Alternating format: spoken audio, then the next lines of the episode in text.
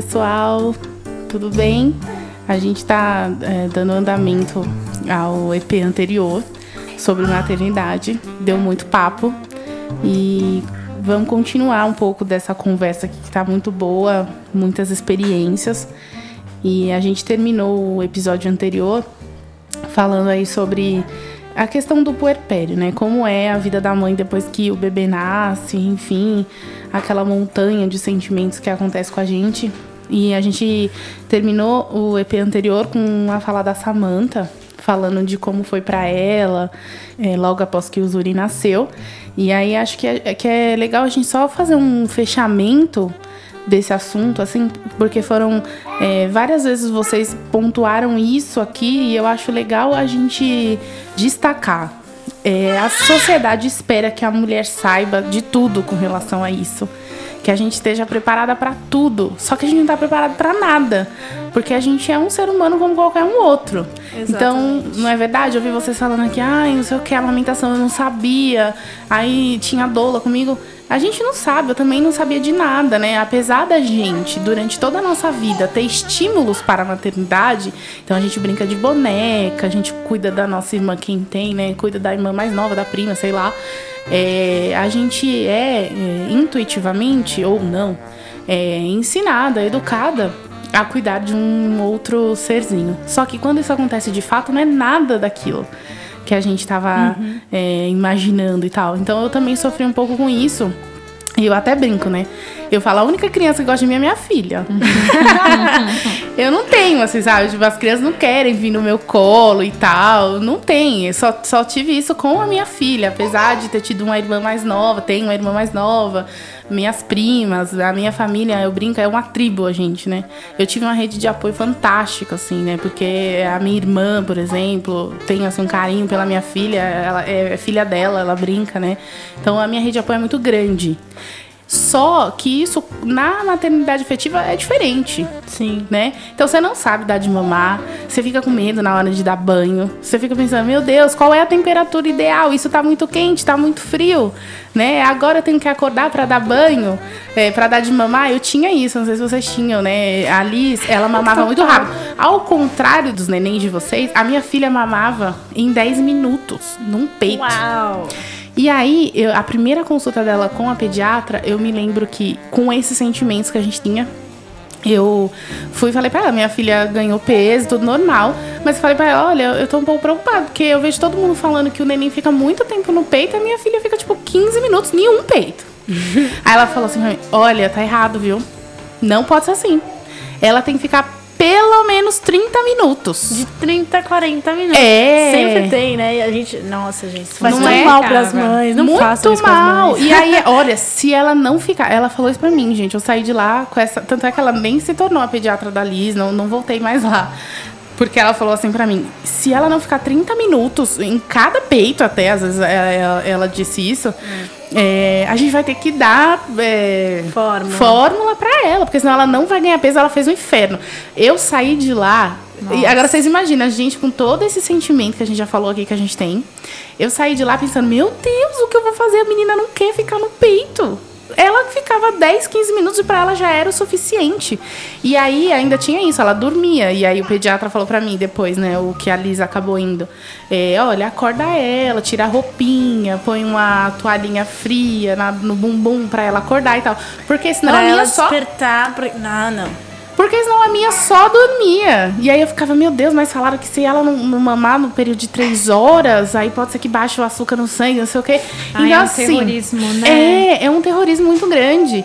Então, ah, quando a Samantha falou no EP anterior, eu preciso manter ele vivo. Era exatamente esse o meu sentimento. O meu sentimento era assim, tudo que eu fizer errado, essa menina vai morrer, sabe? Você só pensa o pior. é, eu não posso errar, vocês não estão entendendo. É, olha, e é um peso, né? Isso, não posso errar. Não e tá todo mundo errar. de olho em cima da gente, assim, da nossa relação. Algo que salvou, assim, minha saúde mental foi que lá no meu bairro, o posto de saúde que é referência, lá tem um grupo de amamentação. E aí eu passei a participar do grupo que é uma vez por semana. E aí tem um- uma atenção multi, nutricionista, enfermeiras, elas vão ali te orientando em, relação à pega. Quando a mãe tem uma dificuldade em relação à amamentação X ou Y, as meninas estão lá para ajudar. Pesa o bebê toda semana, então se tem alguma outra questão que não tá ganhando peso, elas vão orientando ali de acordo com cada caso. Pra mim foi muito importante ir para esse grupo, porque eu, eu saía de casa. eu saía de casa. Eu nunca fiquei tanto tempo na minha casa como eu fiquei na licença maternidade. E aí no primeiro mês a minha mãe me incentivou muito. Vamos, vamos, vamos, porque eu não queria sair. Pouco de tempo que eu podia descansar, eu queria descansar. Uhum. Quando dava. E aí ela ficava com o Zuri pra eu tentar dormir, mas aí nesses dias a gente ia. E foi muito bacana para poder sair e ver outras mães com dificuldades parecidas com as minhas e também para ir me, me inserindo no contexto da amamentação. Essa. Tudo isso que vocês falaram aqui, eu pensei. Algumas pessoas elas falam assim, a mãe sabe, né? Leva pra mãe que a mãe sabe o que tá acontecendo. E. Gente, eu não, eu não gosto disso, porque a mãe não sabe o que tá acontecendo, a mãe não, não tem certeza de nada. A criança não fala, começa por aí. né? Então, é, quando eu escutei isso pela primeira vez, a Flor ainda muito pequenininha, lá seus antes de três meses, puxa, eu não sei, eu não sei, eu Sim. tô conhecendo essa criança. Nossa, que é cobrança desnecessária.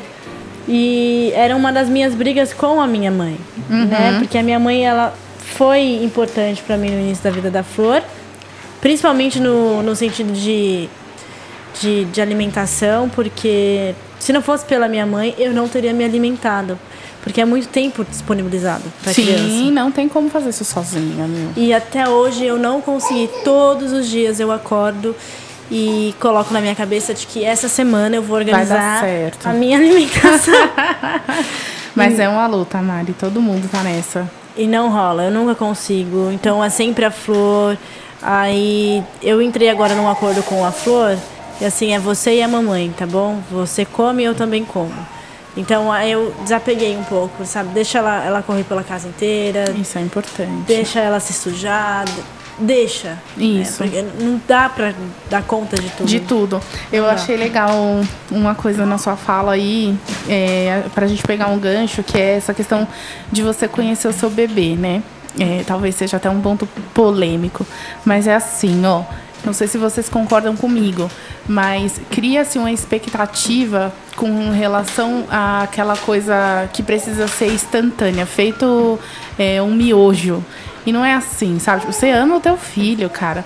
Mas calma, é uma construção, assim, sabe? Então, tipo, aquela criança chega pra você, ela é teu filho, óbvio, você vai cuidar e tal. Mas calma, é uma construção, como todas as relações são, né? Então, assim, eu, eu costumo brincar, né? É, depois que eu tive a Liz e que eu vou conversar sobre isso com algumas mulheres que é, estão grávidas ou querem ter filhos e, e essa conversa faz sentido, é, eu digo assim, eu acho que depois o amor é tão grande que ele acaba é, ludibriando um pouco o que foi essa construção. E aí, de uma hora para outra, você acha que isso nasceu com você e com teu filho. Sabe? Mas não é só isso. É uma construção, é, um, é uma relação. O teu filho vai chegar para você, é claro, como eu disse, tem ali um pouco da coisa genuína. Mas muito daquilo é uma construção. Mas acho que até o amor é construção, É construção. né? Isso, né? Relações são investimentos, não é? E, e essa coisa da ideia do amor também, né? Ai, é, é, de, de instinto materno, Isso. nasce com a mulher. Eu acho que tudo isso é, é muito processual, né? Nem todo mundo tem isso. A, a Mari comentou, poxa, eu não curto amamentar, não curti amamentar. Então, e ok, não curtir, bem, não, não, não tem, a gente não tem que gostar de tudo, né? Acho que tem que problematizar essa coisa do, do, do que é natural da mulher, do, do, do- da, da mulher, e a gente tá falando de uma mulher que tem ali, tá, uma mulher cis, acho que tem que pensar na mulher trans, na- Uhum. no, no que é ser mulher no, no contexto de hoje também, né? Sim, de quem claro. tá cuidando dessa criança, que mulher é essa que tá cuidando dessa criança? Claro. Acho importante essa sua fala. É, a, a questão do, do amamentar, é, antes de, de falar que eu não gostava, que eu não estava curtindo, eu tive uma certa prudência, porque eu fiquei com medo da, do julgamento, né? A gente tem muito medo do julgamento. Eu acho que ser mãe é ter medo de ser julgada, é ter medo de errar atualmente. Sim. Né? Quando é, a gente começou o EP, eu, eu não, não, lembro se eu falei isso no, no anterior, mas no, nos bastidores a gente falou. É, a gente provavelmente é uma geração que está passando por uma mudança uma mudança é, de paradigmas, de modelos, e talvez a gente vá sofrer isso mais do que as outras que virão. Então, assim, a gente está conquistando o nosso espaço, ainda temos que pedir por ele, né? Ainda temos que dizer: olha, se é para falar de maternidade, tem que ser com mulheres tem que ser com mães. A gente ainda está nesse processo de ganhar o nosso espaço é, de maneira geral. É, então fica bem difícil algumas coisas, né? Tudo que a gente vai fazer hoje, tudo que a gente vai falar, a gente tem muito medo. Porque isso é novo. Esse ser pro, protagonista dessa história é muito novo para nós, uhum. né? Então a gente tem medo. A gente tem medo de dizer assim, olha, o amor com teu filho é uma construção, porque é. Mas a gente fica, ai, como será que isso vai chegar aos ouvidos da, das pessoas, da sociedade? Então, quando eu estava, por exemplo, indo embora para minha casa na saída da maternidade, eu tive medo de chorar na frente das outras pessoas. É por isso, porque a gente tem que estar tá todo tempo se provando. Não, você é forte, você nasceu para isso. Por uhum. que, que você está chorando? Uhum. Né? Ou ficar grávida foi uma escolha tua, que, é, né, que algumas pessoas fazem ainda esse tipo de julgamento. E agora você está dizendo o quê? Que você vai chorar? Que você não dá conta? Você está reclamando? É. Né? Então, é, isso é um é uma coisa que nós, nessa geração, vamos passar. É, eu espero que melhore nas próximas, né? Mas o nosso modelo vai ficar o tempo todo sendo altamente questionável, porque a gente foi a mulher que saiu pra rua, escolheu trabalhar e escolheu ser mãe. E aí, minha filha, se vira, você vai ter que dar conta de tudo. E você ah, não é. pode errar. A e tem aquelas que não dão conta, cara. Sim. Tem aqui várias mulheres que não dão conta. Sim, sim, né? sim. De, e a gente erra quantas vezes nesse, nesse, nesse período todo, né? Sim. A gente tá errando. E qual é o problema também? Acho que isso é importante falar. É, em uma das minhas sessões, eu não tenho problema nenhum em dividir isso. É, eu tava falando de um problema com a minha filha e tal. E aí a minha psicóloga falou assim: sabe qual é o problema da nossa geração? A gente tá evitando as frustrações dos nossos filhos. Isso é grave. Sim. A gente foi uma geração. É, eu vou até pedir licença para falar isso, mais uma vez com medo de, do julgamento, mas é.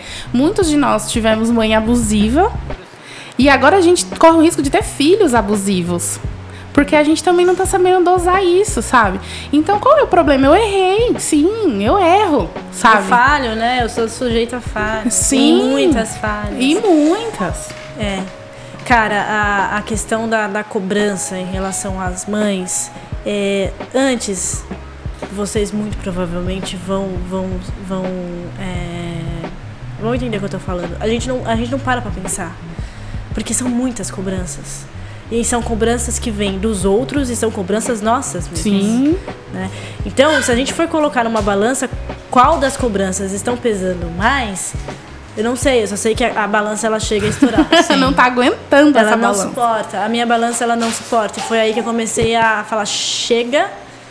A, a mãe da Flor sou eu e a filha da, da Marina é a Maria Flor. E a gente se entende. Uhum. É isso. E a gente vai se entender sempre. E é o que eu falo pra ela: é, quando tá muito difícil, porque sou só eu e a Flor. É, de domingo a domingo sou só eu e a Flor. É, o, o, pai dela vem, faz as visitas dele e tal. Agora tá tudo mais calmo entre nós, mas no início da separação, toda a separação é muito turbulenta. Sim. Mas sempre sou eu e ela. Então eu falo pra ela, filha, é, é igual agora eu falei, ela tá com sono. E você viu que ela não tá com sono. Então uhum. eu, eu, não acertei. e tá tudo bem, sabe? Eu não vou ficar frustrada porque, puxa, eu não sei qual é a necessidade da minha filha para esse momento. Sim. Ela tá bem ali. Uhum. E eu não vou ficar é, forçando a menina a dormir porque ela tá incomodando. Sim. É verdade, eu, eu acho. Vocês já pegaram o metrô com o filho de vocês? Já. Eu já tentei uma vez. Mas eu, eu, desci no meio do caminho. Transporte ônibus, público no geral, sim. assim. Eu acho legal, Mari, essa fala. eu queria até depois compartilhar uma coisa Vamos, vamos compartilhar. Porque assim, ó, antes de ser mãe, e- eu, claro, não sou perfeita, julgava muito quando eu via, por exemplo, uma criança dando piti. Falava, nossa, que feio, jamais. E, e aí depois que você é mãe, você toma, né? Você toma todas. É, é, tudo aquilo que você falou que não ia rolar, rola com você, né? Sim, você- E hoje, e- eu, eu peguei o metrô ontem, tinha uma criança chorando. Eu nem sei o motivo, tava longe, o metrô tava cheio. Mas hoje, meu pensamento é de solidariedade à mãe. Quando eu vejo uma criança, quando eu vejo uma criança chorando, às vezes nem era piti, eu não sei o que aconteceu, porque eu não vi de fato. Mas quando eu ouço uma criança chorando, então eu vejo alguma criança fazendo piti, eu falo, ô, coitada da mãe. Porque eu já passei por umas cenas, assim, tipo, mercado, sabe? Eu já passei, minha filha, ai meu Deus, chorou, esperneou. E você fica pensando, cara, tem algum botão que eu possa apertar pra ou eu ou ela sumir daqui? sabe? É essa a sensação. Quando o Zuri tinha quatro, eu demorei muito. Demorei uns quatro meses pra começar a sair pra longe, assim, pegar transporte. É, fiquei muito tempo em casa e só indo no grupo de amamentação que era por seis meses. Quando ele ficou com quatro meses, quatro meses e meio, eu comecei a usar sling e ir para lugares mais próximos, mas ainda assim com, com, muito, com muita dificuldade, né? Com medo também de acontecer algum acidente. E eu tenho carro, tenho carta, tenho bebê conforto e eu tava com muito medo de sair com o carro também. Até então eu só saía de fim de semana ou na semana com o Edson e, e ele dirigindo e eu atrás com o Zuri. Quando ele fez quatro meses e pouquinho, eu decidi, vou sair. Vou, vamos, vamos desbravar isso aí. E o que aconteceu? Foi a primeira vez que eu, eu e o Zuri íamos sair sozinhos no carro e, e eu dirigindo. Então, beleza, desci com mala, um monte de coisa na mão com ele, coloquei ele no bebê conforto, coloquei a chave do carro na lixeirinha onde tem o bebê conforto. Anexei o Zuri, joguei a mala lá dentro, joguei meu celular lá dentro e, puf, fechei o carro. Ai. Tranquei o Zuri lá dentro. Ai, meu coração. Na hora que eu fechei a porta, que a trava eletrônica fez o barulhinho, eu pensei: Cadê "Ai, a chave?" Nossa, eu, eu não fiz isso. Ai, e aí eu. Não, eu não fiz isso. E aí eu olhei pra um lado, olhei pro outro, na garagem não tinha ninguém, que eu moro em um prédio. E eu falei: Cara, eu não fiz isso. E aí eu fui tentar abrir a porta e sim, eu tinha trancado o Zuri lá dentro do, do carro. E, e, e a chave ficou lá dentro. E o celular lá dentro lá também. dentro. eu tava no, dentro do condomínio e eu tenho outro celular. Então eu fui rapidinho. Não, não sei como me deu. É o que eu falei, eu fiquei muito racional. Eu fiquei com um minuto de racionalidade ali também, que aí eu pensei, tá, calma. É, vai em casa e liga pro Edson. Então subi na minha casa rapidinho. é, peguei meu outro celular, liguei pro Edson. Edson, tranquei o Zuri dentro do carro, o que, que eu faço? Porque eu não sabia o que fazer. Aí o Edson, eu até deu pra sentir a respiração dele do outro lado. Ele respirou fundo e disse, mano, tem a chave reserva no lugar tal. Se você não achar, quebra o vidro. Aí eu falei, ok, desliguei. E, e aí fui no lugar, não achei a chave. Ai. Joguei tudo, não achei, mas não demorei muito pra, pra ficar procurando também. Aí liguei no, na portaria, falei, com- falei com o porteiro, eu tranquei meu filho dentro do carro, por favor, me ajuda a quebrar o vidro. Aí ele rapidinho ligou pro zelador, o Júnior foi lá no carro, quando eu desci ele já tava lá, com a marreta na mão, Samanta, você tem certeza que é pra quebrar? Tem. E aí ele quebrou a- o vidro e, o, e tiramos o Zuri de lá. Eu peguei o Zuri, ele não. Nossa, ele não chorou, ele não tava chorando. Tava tranquilo. Ele tava tranquilíssimo, assim. Acho que foi o que me deu, deu uma Deu certa paz. calma. Peguei ele, abracei e fui pra casa e chorei horrores.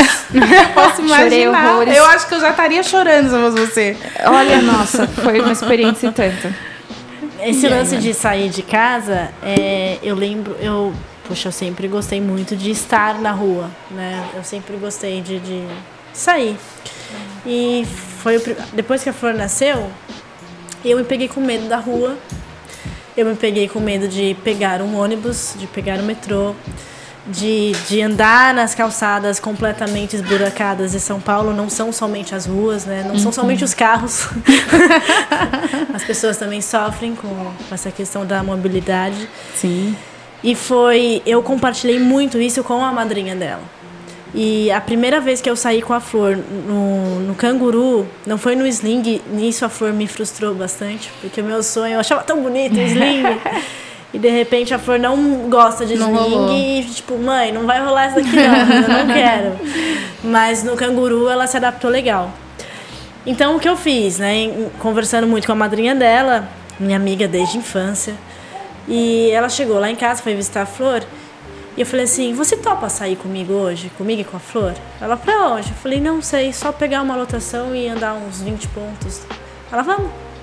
E foi aí que eu consegui.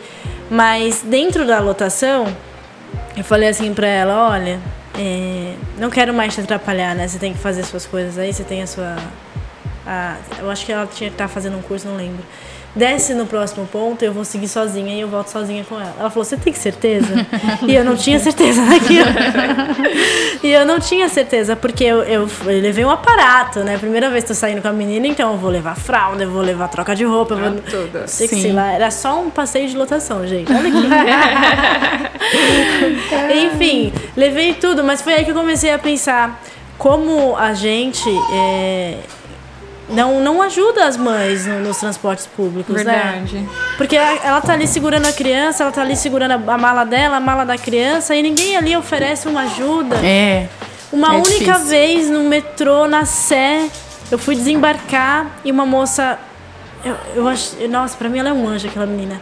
Ela é muito novinha. Ela encostou no meu ombro e falou assim: Você quer que eu leve as suas malas? Ah, que linda. E eu falei: Quero por favor. ela, tudo bem, você vai para onde? Qual sentido? Aí eu falei, Jabaquara. Ela, eu também tô indo para lá. Então, que bonito isso, né? Que legal. Isso é existe ainda. Então agora, quando eu não tô mais com a flor, eu sempre tô atenta às mães. eu sempre tô muito atenta às mães porque é difícil carregar uma criança, é difícil carregar é. a criança, amar o teu peso, você conseguir se equilibrar ali naquilo tudo. Sim, eu tô ouvindo vocês falar e eu tô pensando, eu acho que eu só andei de transporte público com a minha, ela já conseguia andar.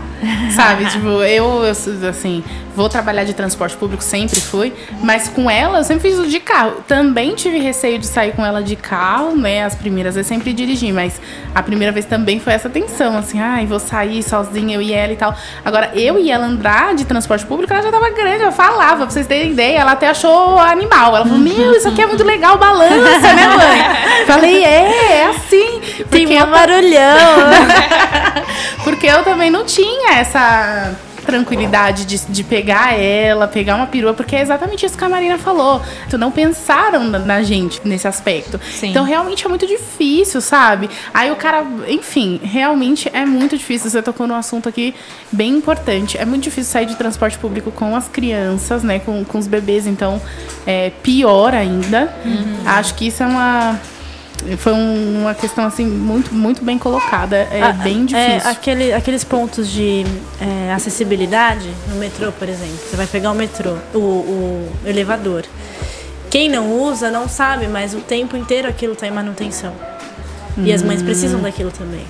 E aí você começa a pensar em outras parcelas da população. Sim. E aí eu acho que é daí que vem a, a solidariedade, o sentimento de solidariedade, de compaixão das mães. Porque a gente começa a se colocar no lugar, no do, lugar outro. do outro, com certeza. É quando a gente começa a precisar de itens básicos, uhum. né, para conseguir se movimentar. Exatamente. Então agora, todas as vezes que eu vou pro metrô e eu, eu tenho que usar o elevador e eu tô com o carrinho da flor, porque, nossa, que importúnio, né? Vai sair de carrinho e ainda vai causar porque o elevador ali tá parado. Sim, eu vou causar. é um serviço que eu tô pagando. Sim. Né? Então eu vou cobrar satisfação. Sim. E, só que eu não cobro somente por mim, eu cobro também pelas pessoas que usam cadeira de roda. Que precisa daquilo. Que precisam daquilo. Faz todo sentido. Então, agora bom. ali na, nas estações, algumas estações da linha vermelha, eu tô super Você encontrou a moça reclamando no metrô, é a Marina. Se ela tiver com o neném do lado, é ela. E agora acho assim, pra gente evoluir um pouco mais o nosso papo. E acho que ficou bem legal, porque ela ficou bem uma linha temporal mesmo. A gente começou e foi andando. Agora que os nossos bebês já saíram pra rua.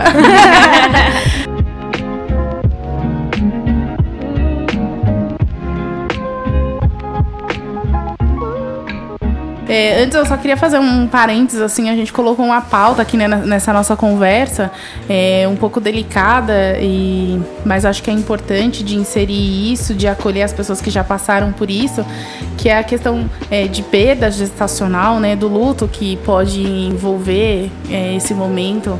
Enfim, é uma coisa que ninguém nunca quer, mas é, a gente não escolhe tudo. E aí é, eu queria até falar, né, a Samantha, que é uma pessoa que, que passou né, por, por perdas gestacionais. Então, imaginem a gente retroceder esse processo, toda essa expectativa e de repente aquilo não, não acontece porque é, no meio aconteceu algo assim, ou até como eu compartilhei com vocês, às vezes pode acontecer com nenéns, enfim, a gente tem na nossa família alguns exemplos, né? É, porque é realmente uma coisa que não casa, né? É assim, quando você pensa em, em, maternidade, em gestação, você imagina que vai dar tudo certo e você imagina a criança ali do seu lado e tal. A gente nunca quer associar esse, esse tipo de tema, essa conversa a uma coisa como, como a maternidade, como a gestação, onde a gente imagina que tudo vai fluir bem e que vai resultar nessa, nisso aqui que a gente está falando.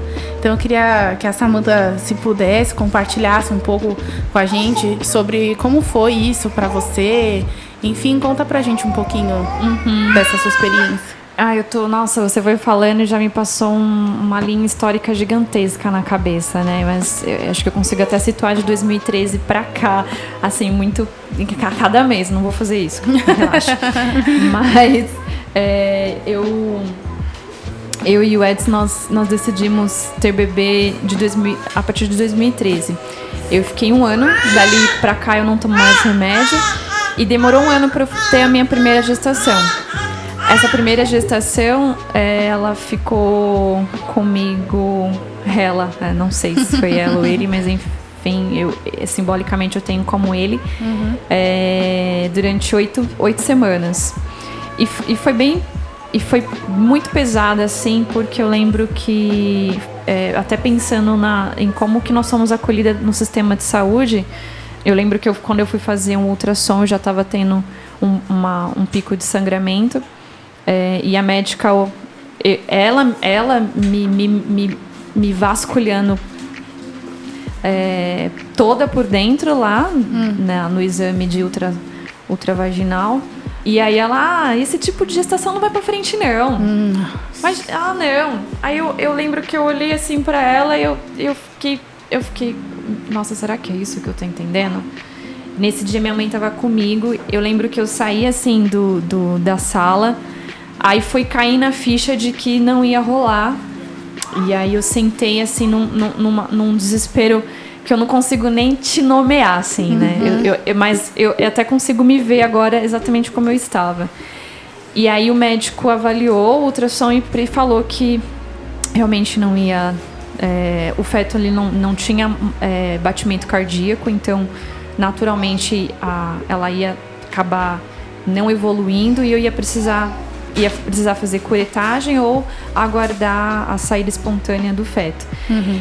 Naquele momento, para mim, foi tão é, foi tudo tão novo e assustador e, e, e, ah sei lá tudo tão azedo que eu pensei, cara, se não vai dar certo, então tira logo. Tira logo, eu não, não aguento mais isso. Uhum. E aí a gente mar marquei o processo de curetagem hum, que eu fiz, mas depois hoje eu olho para trás e penso que, que foi um processo bem invasivo também, assim, de você pensar, imaginar alguém enfiando uma espátula em você e te limpando, entre aspas, uhum. daquilo que era um desejo, né? E, e eu fiquei muito mal. Fiquei muito mal nos, nos, nos anos seguintes, assim. É, é, é, claro que esse muito mal ele teve vários níveis e momentos, mas uma coisa que eu queria pontuar é o quanto que é importante a presença das pessoas na, na, na para te acolher, né? Eu lembro Sim. que uma pessoa se prontificou. Você tá bem? Nossa, aconteceu isso. Pô, vou na sua casa. E aí eu sou uma pessoa que, que quando eu tô mal eu não consigo me eu me fecho, uhum. me fecho. E aí me abri para essa pessoa e aí no dia a pessoa, ah, surgiu um assunto aqui, eu não vou poder ir, a gente uhum. vê outro dia, e esse outro dia tá até hoje. E aí eu me fechei total, assim, né? Entendi. E, fui pra terapia, é, enfim, teve todo um processo. Depois de dois anos eu engravidei de novo, e, e foi um baita medo, assim, né? De cara, como é que vai ser? Uhum. É, eu e o Edson, né? Nós, é, eu acho que eu não vou nem me atrever a falar pelo Edson, porque tem, tem o lado dele. Tivemos a, a segunda gestação, todo o medo de novo. Uh, e aí. É... Nossa, eu vou falando e vai passando o filme assim, enfim. É... Eu acho que entrar em contato com essas coisas é, vão, vão no mais pro, naquela região abissal do oceano, né? Eu Uhum. falei muito do- de profundezas antes de, desse, dessas águas mais profundas e acho que falar do luto é, é um pouco mais embaixo. É, não rolou de novo e foi com sete, oito, seis semanas. E aí, dessa vez eu preferi esperar. Eu não tive a op- a opção de fazer curetagem de novo, mas foi tão invasivo, eu me senti tão invadida da outra vez e, e, de certa forma violentada. Com, eu Entendo. tendo consentido aquilo, mas ok, Sim, foi, sim. foi bem ruim. É, e aí eu preferi esperar a, o processo natural de saída do feto. Foi mais um mês esperando ir em casa. é, mas, e aí eu me, me, me, me vi tendo que entrar em contato mais ainda com, aqui, com aquilo, né? De o desejo e o não desejo não, que ainda não estava sendo realizado ali. A, e, e também aguardar o processo natural do meu corpo e também daquele, daquele ser que passou. É, e, enfim, e as pessoas falando, ai, faz logo esse negócio, faz logo. E, e eu tenho o meu tempo, assim, eu não consigo operar no tempo do outro. Eu- e eu preciso respeitar o meu tempo e é o que eu prio- priorizei naquele momento. Acabou que depois de um tempo. É, ah, enfim. é, Concluiu-se ali o processo e aí a gente precisou se despedir. Ainda assim eu fiquei com aquilo. É, foi curioso porque eu engravidei de dois em dois anos. É, depois de um tempo eu fiz um processo de constelação familiar. E foi onde eu consegui, de certa forma, é, cicatrizar um pouco dessas duas feridas é, de luto em relação às perdas gestacionais. É, dando nomes simbólicos a essas duas, esses dois seres que passaram por mim. Foi o momento também que eu decidi fazer uma tatuagem. Então, até aqui a tatuagem.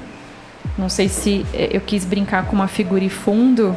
Então, eh, são duas flores e, e essas duas florezinhas elas eh, representam cada um desses dois, dessas duas vidas que passaram por mim. Uma flor está aberta e a outra flor está fechada. A flor que está fechada foi o primeiro e que eu que não ouvi, que eu não ouvi o coração. E eu eh, simbolicamente coloquei o nome Jamal, que era o nome que a gente queria na época. E a outra flor que tá aberta é a, é a vida que ficou que eu ouvi, eu e o Edson ouvimos o batimento cardíaco. E aí eu, eu simbolicamente coloquei o nome de Aisha, que é significa ela é vida. E, e, o, e o caule extenso, na verdade, é o perfil de uma mulher grávida. Curiosamente ou não, porque eu não acredito em coincidências, eu fiz isso em junho de 2018. Em junho de 2019, o Zuri nasceu. Nasceu. Ou É. exatamente um ano depois. Depois. E, e acho que foi um processo que me ajudou muito a elaborar e a receber esse bebê arco-íris, né? Porque é, é bebê arco-íris com essa simbologia de que quando você está passando pelo luto, é uma tempestade que não tem fim e só assusta e, e é terrível e, e não tem só coisas ruins mesmo. Mas vem o arco-íris, vem a bonança e vem o arco-íris, né? E o Zuri é meu arco-íris. Ai, que lindo. Eu tô. Não tem mais cabelo meu pra ficar arrepiada aqui. É, Foi muito forte, muito bonito essa, é, esse seu relato. Acho que é importante, né? Quando a gente estava conversando sobre a construção desse EP, eu me lembro que a Samanta tinha feito essa sugestão. E eu fiquei, nossa, por que, que será que ela, que ela sugeriu isso, né? Eu já tinha dito aqui que às vezes são coisas que a gente tem dificuldade de associar, elas acontecem, mas a gente tem uma certa limitação. E agora ouvindo você eu entendi por quê, né? E nossa, é forte, mas é tem uma beleza em ouvir você falar isso, se você me permite dizer assim, é muito foi muito visceral assim. É, eu espero que as outras pessoas que tenham passado por uma coisa parecida tenha sido acolhida nesse momento pela sua fala, que isso possa confortar um pouco. Eu não sei, às vezes pode ter sido uma coisa muito recente ou não, mas que isso possa confortar um pouco elas, né? Como eu disse para vocês, eu passei por uma situação muito parecida, não foi comigo, então eu não vou me estender porque não é a minha posição, né? Eu assisti isso muito de perto é, com com meu sobrinho que já era um bebê de seis meses. É, e eu posso dizer que foi uma das coisas mais malucas que eu já vivi na minha vida, assim, muito loucas, assim. E, e parecido com o que aconteceu com você, dois anos depois da morte do meu, do meu sobrinho, a minha irmã teve meu segundo sobrinho. né? No, no mesmo mês, quase que eles Nossa. nascem no mesmo dia, assim, no, no, no dia do falecimento de um, quase que coincide com o nascimento do outro, assim. Nossa. É, e é José. O José é, assim, uma criança elétrica ao máximo, assim, sabe? É, esfrega saúde na nossa cara, assim. E, é, não sei, a gente... é, o luto é uma coisa muito complicada e, e se tratando de crianças, né?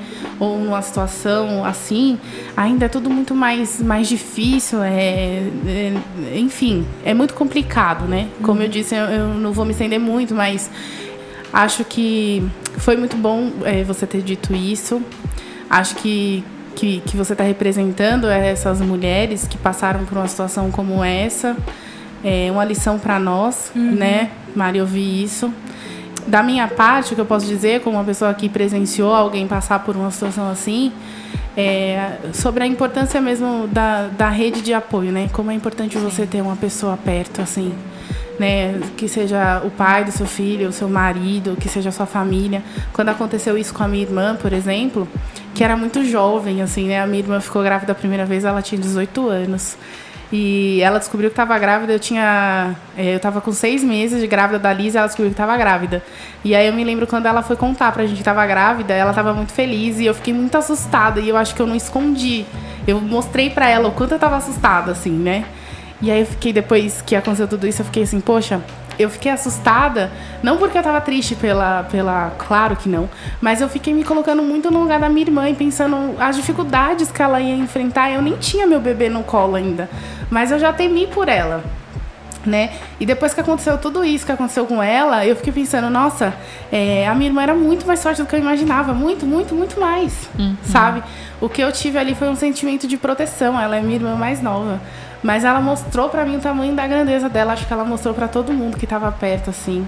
E isso foi muito importante, assim, pra gente. Eu acho que a, a minha irmã, a partir daquele momento, é, é, a gente passou a, a ver ela com outros olhos, porque ela sempre foi a nossa caçulinha, né? Ela continua sendo. Mas a gente olha pra ela, assim, agora, sabe? A gente vê, assim, a mulher que ela se tornou, a mulher que ela é, sabe? E isso é, é- é incrível, A assim. caçulinha também tem força. Tem, né? sabe? Isso que é importante. Eu subestimei, ela até brinco, né? Eu, é, brinco, mas falei sério, assim. Eu já abracei ela e falei assim, ah, me perdoa, eu te subestimei, eu não, não sabia, né? Quem a gente é quando a gente passa por uma situação dessa. Acho que ninguém sabe, Ninguém né, cara? sabe. Até você passar. É. É delicado até de falar, porque é isso, ninguém sabe. Né? Se você não vivencia, é difícil você até tentar falar a- da, fala, da, da sua fala. É difícil pra mim. É, com certeza. né? O, o que eu posso dizer é que é uma história muito forte e que nos meus primeiros meses de gestação eu tinha um medo enorme de perder a Maria Flor. Eu tinha um medo muito grande. Então foi um momento de resguardo da Marina. Sabe? De eu não quis falar pra ninguém. Eu comentei com o pai dela que estava grávida tal, porque a gente já esperava. E pedi pra ele sigilo absoluto. Olha, só a gente sabe. O irmãozinho dela mais novo vai ficar sabendo, né? E eu fui contar, eu tava pra fazer cinco meses pra, quando a, a barriga começou a aparecer. Aí todo mundo. Ah, mas por que não falou antes? Não, não, não. Porque eu Enfim, sentia era o seu momento. Não, né? Aham. Eu acho até. E isso dificulta um pouco a minha conexão com o Zuri no início. Porque aí é isso, né? Eu não vou me vincular com algo que eu posso perder a qualquer momento. Então, a gente descobriu a gestação. E aí, acho que o Edson conseguiu entrar mais em contato com ele mais rápido que eu. Assim, eu demorei, acho que uns cinco meses, quatro, cinco meses aí pra poder entrar em contato Eu com posso ele. imaginar total isso que é- tá teve até uma vez que a gente que eu sonhei, a gente, ó, eu sonhei que ele tava ele dentro da barriga, ele tirava a mãozinha e colocava a mãozinha Na sua. na minha assim, e eu levei isso pra terapia na época e, e foi de um acolhimento inclusive do Zuri pra mim muito forte. Acho que dali a- eu fui começando a querer entrar em contato assim, né, tornar aquele que tava dentro de mim algo meu. Pra daí, enfim, tornar um bebê.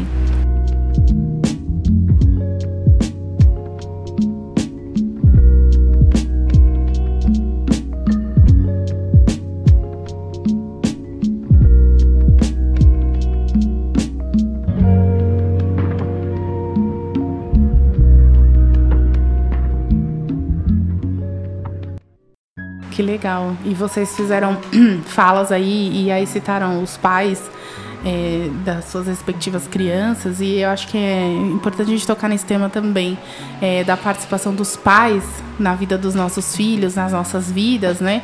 E acho que a gente cada uma pode fazer um relato da sua experiência, do que viu, viveu por aí. É, eu posso aproveitar que já estou com a fala e dizer que acho que o momento da gravidez você tem, você pode ter o pai ali do, do, do teu lado, o pai do teu filho, mas eu, eu diria que a gravidez é uma coisa muito solo, uhum. né? É tipo assim, claro, é melhor você estar tá com ele do que sem ele, né? Não, não é isso que eu tô dizendo. Mas eu tô dizendo ali, é um, é um processo muito de entrega sua. A criança tá com você, né? Então é tipo assim, eu, eu, eu me lembro que a gente brincava. A gente saía quando tava grávida, não pode beber, você não pode tomar um vinho, né? Porque pode fazer mal. Enfim, são várias coisas. Você não pode tomar um raio-x, porque. Enfim, eu acho que o processo da gravidez, assim, é muito nosso. É claro, a gente quer estar acompanhada e tal. Eu me lembro que é, o meu marido conseguiu me acompanhar muito poucas vezes, muito poucas vezes, eu ia dizer. É, por, por questão de estar no trabalho, às vezes emendava o exame com o horário do trabalho, ele estava no trabalho dele, então eu fiz muito isso sozinha. Acho que é legal ter alguém perto assim. É, senti falta algumas vezes, porque os hospitais que eu ia eram hospitais assim é, eu, eu, eu, diria que são de pessoas privilegiadas aqui de São Paulo. Então, normalmente as mulheres estavam acompanhadas por seus maridos porque tem uma questão de privilégio ali, elas poderiam estar, né? Sim. É diferente você talvez ir num SUS, num posto uhum, e tal, você vê que as mulheres lá estão mais sozinhas, isso é um sim, fato, né? Sim. Ou com as mães, né? Ou com ou as mães, ou com outra, outra pessoa que não seja, seja uma figura masculina. É, sim, né? exatamente. Então eu acho assim, é, tudo bem, fez falta durante esse, processo, mas ainda assim acho que a gravidez é um processo muito nosso, muito solo. Agora, quando eles nascem, de fato, é muito importante que o pai esteja, esteja perto. E, e tá perto não é tá lá, sabe? O pai, ele, ele tem que, que, ser presente, assim, eu posso dizer que, no meu caso, o Thiago é acima da média, principalmente agora, nos últimos anos, né, eu até brinco, ano passado é, a gente meio que inverteu os papéis do que a sociedade está acostumada a ver, então eu, eu fui trabalhar e ele ficou com a Liz o ano passado inteiro, e era muito legal ver ele envolvido nesse processo, assim. Era muito legal de ver, vocês não têm ideia. É, era um experimento sociólogo, porque as pessoas não estão acostumadas. Eu não. É, é até feio dizer isso, né? Enfim, mas eu praticamente não conhecia a professora da Liz do ano passado. Meu marido conhecia. Sabe? Aí teve um dia que eu cheguei em casa, foi muito legal isso. E ele tava falando, meu, você não sabe. Eu falei, o quê? A professora falou que a gente vai ter que fazer uma sereia de pano. Aí eu falei, meu, vocês vão conseguir. Ótimo. E aí, vai dar certo. Vai dar certo. E ele fez. Não ficou lá a melhor sereia, mas foi, foi lindo, ficou lindo. Então eles participaram muito, ele tem estado muito ativamente né, nessa fase, assim, da Nas outras esteve mais menos, agora ele está muito mais. E isso é, foi de uma solidariedade muito grande, porque me abriu um espaço na minha carreira profissional muito bom. Então, por exemplo, eu ia trabalhar, eu não me preocupava tanto, é, eu consegui expandir na minha carreira profissional, porque eu tinha tempo de estudar, eu consegui estudar, uhum. eu consegui exercer o meu trabalho dentro do melhor que eu podia fazer sem ter essa preocupação. Ele ia levar na escola, ele ia buscar na escola. Então, assim, foi fundamental. Assim, eu tô aqui onde eu tô, assim, até profissionalmente falando, porque ele teve, ele, ele abriu esse espaço para mim, sabe, uhum. durante essa, essa vida, durante esse momento. Eu aposto que para ele foi muito construtivo também, porque eu nunca tive essa experiência com meu pai. Acho que para ele, para Liz, eles vão ter muita, muita história para contar. Eu gostaria de ter tido, eu tenho um pouco de inveja dela por uhum. isso. É, e ela teve, né? Então, assim, eles fazem lição de casa junto, fazia muito mais. Agora a gente tá, tá dividindo bem legal, mas eles faziam muito mais e tal. Até brinquei com o Marlon antes de começar. Eu falei assim, Marlon, o meu problema nessa época era com ele não conseguindo lidar com ela. Então, o problema que provavelmente muitas mães têm, ele, ele experimentou. Que era tipo assim, meu, a Liz não quer ir pra escola hoje, ela tá chorando faz meia hora. O que que eu faço? Sabe? Aí eu falava pra ele, porra, não sei, eu tô aqui no trabalho, não faço ideia do que você tá falando, você tem que resolver. Aí, sabe? Aí minha preocupação durante um tempo foi essa, tipo, como que eu ajudo ele de fora a lidar com essas questões, né? Então foi assim, foi muito legal vivenciar isso, assim. É, eu imagino que tenha sido difícil para ele, porque mediante a nossa sociedade, né? Vocês sabem como é. Não, não deve ser muito fácil assumir esse papel. Mas ele fez, foi solidário, a gente fez essa escolha. É, como toda escolha, pagamos alguns preços por ela. Mas foi muito bacana, assim. Foi uma coisa muito legal de ter vivido. Que legal, que legal. né, como eu, eu comentei aqui, é, eu e o pai da Flor, a gente se separou um pouquinho antes da Flor nascer.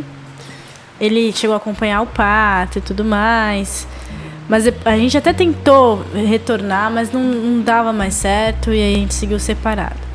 Aí no início da, da vida da Flor, é, muitos conflitos ainda entre eu e ele, uma questão nossa. Então o meu pedido era que ele ficasse longe.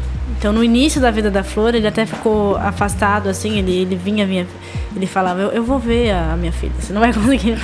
Mas eu nunca quis isso, é porque eu tava confusa mesmo. Uhum. Agora as coisas já acalmaram, ele está muito mais presente. Pensando assim, na figura do pai, na figura da sociedade, uma fala que me incomoda muito, é uma fala que existe na minha família e que me estressa. É aquela, aquela frase, não sei se vocês já escutaram, acho que sim. É, a, a, as, as pessoas falam, principalmente as mulheres, filho é da mãe. Ah, sim. Não, né? filho não é da mãe. E pelo menos é, não na minha visão de mundo. Claro. Não é da mãe. Existe ali uma hierarquia de cuidado, ok, talvez a mãe esteja lá no topo dela, mas filho é da sociedade, cara. Não, não existe isso. Então, eu, como fiquei muito tempo com a Flor, só eu e ela, eu comecei, eu percebi que eu comecei a, tipo, fechar, sabe, uhum. os, o, os espaços ali para as pessoas entrarem e cuidarem da forma delas. Agora eu tô melhor com isso. Né? Agora eu tô largando a mão fala tudo bem. Quando a flor tá com o pai dela, ele vai cuidar do jeito dela. Mas aí vem ali uma pessoa, tipo a minha mãe, e fala: Não, mas ele não pode fazer isso. Você...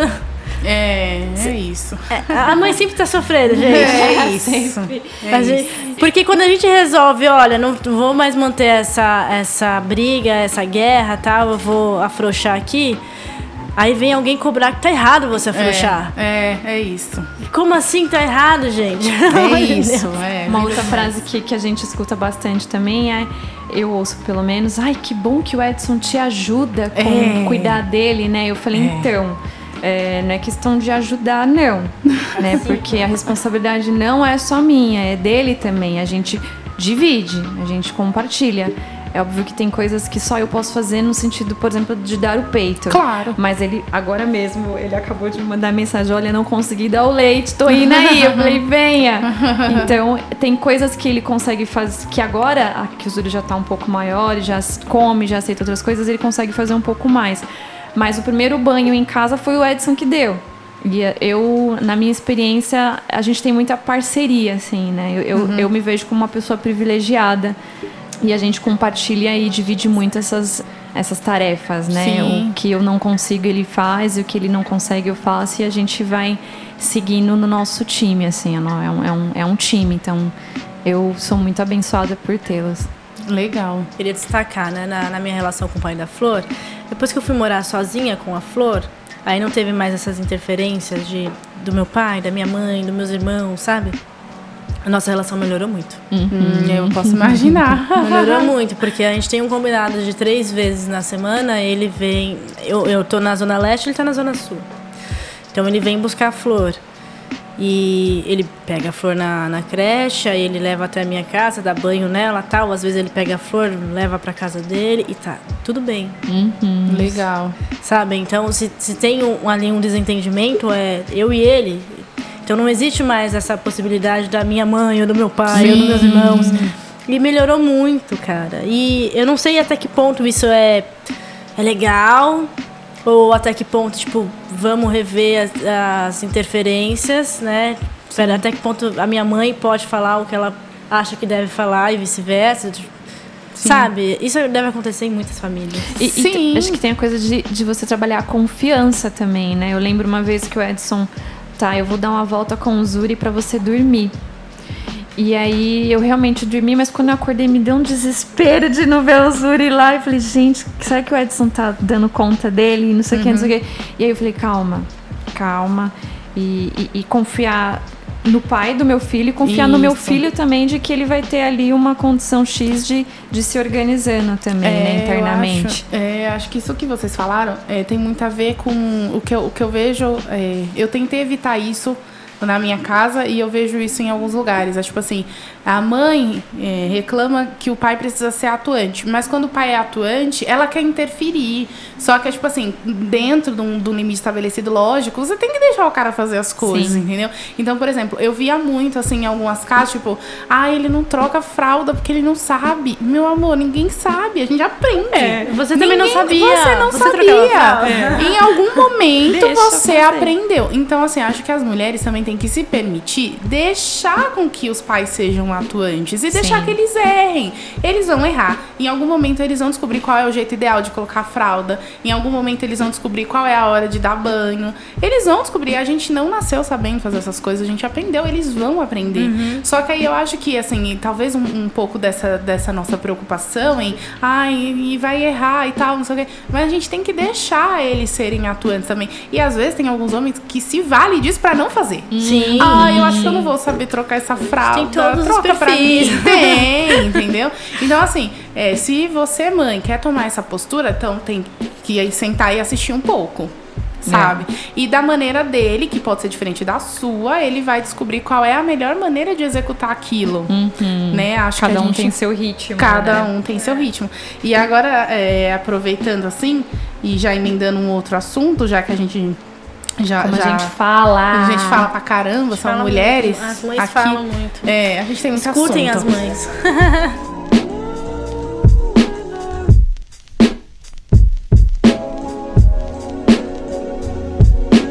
E aí, pra gente continuar falando agora, já que a gente já ultrapassou algumas barreiras, né? Já, já avançamos com os assuntos, é, a gente vai tocar um pouco agora na questão da vida profissional, ou não, dessa mãe, né?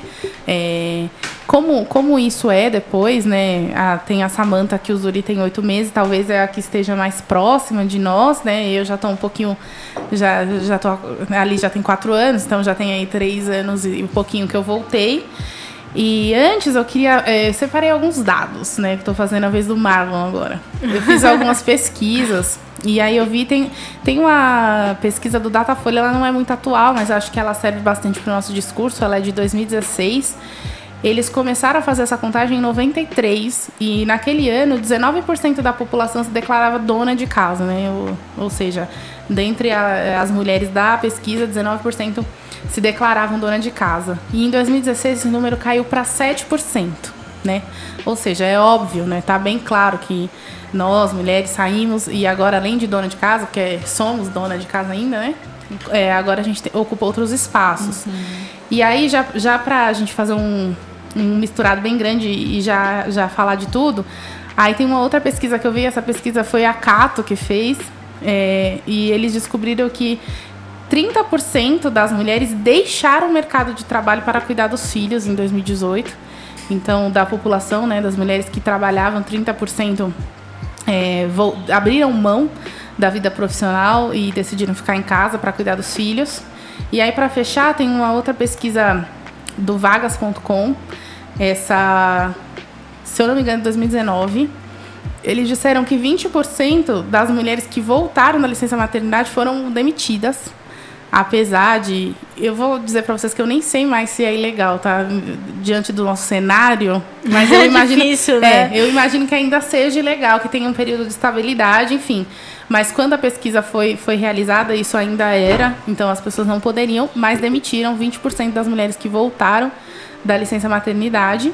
E por último, assim, para a gente fechar e e fazer nosso, as nossas falas sobre isso, eles também fizeram um levantamento do, do processo seletivo, né? E eles perguntaram para as pessoas da pesquisa eh, se eles tinham sido perguntados no processo seletivo se são mães ou se querem ser mães.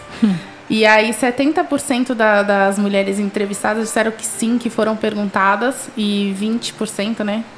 Disseram 29%, 30% disseram que, que não foram perguntadas. Bom, dito isso, eu gostaria que vocês é, compartilhassem um pouco com a, conosco a experiência de vocês. E, de novo, eu vou começar, já que estou com a palavra. é, é assim, né? A vida profissional de uma mãe é muito difícil, como tudo na vida de uma mãe é difícil, né?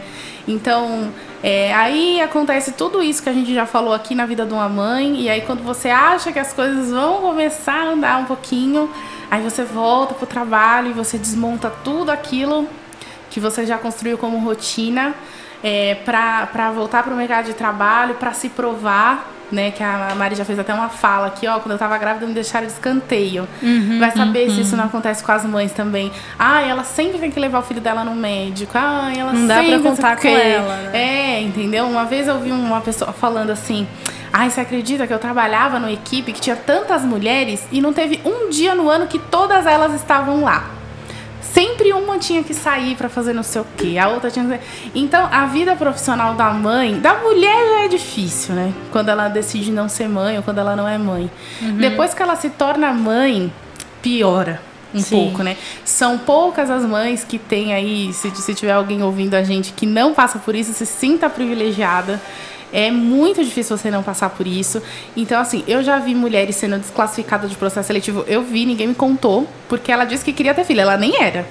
Ela falou assim: não, eu quero ter filho sim, quero construir a família. Contrataram o homem que estava com ela competindo, porque ele era homem, né? Mesmo que ele quisesse ter filho, Problema, era, era uma mulher. A carga não ficaria com ele. Não né? ficaria com ele. Ficaria com a mulher. É, e aí quando você volta também, eu vi uma pesquisa uma vez também dizendo, olha, a mulher quando ela volta, ela tem é, um deságio na carreira. Porque você, pa você pausou, o mundo continuou na tua empresa, sei lá onde, você saiu desse cenário quando você volta, às vezes aquele cargo que você tinha não é te dado de novo, né? Mesmo que não aconteça ali de diminuir o teu salário, mas você não tem mais aquele cargo. Por exemplo, se você, se você ocupava um cargo de, sei lá, chefia, né? É, às vezes você volta e não encontra mais aquele posto. Então, são várias, várias. A gente poderia ficar aqui, daria um episódio só, só para falar da dificuldade. tudo que ele está falando aqui é, é só um episódio. Da dificuldade que é para a mãe voltar para a vida profissional. Então, assim, antigamente eu julgava muito, né? É, sou jovem ainda.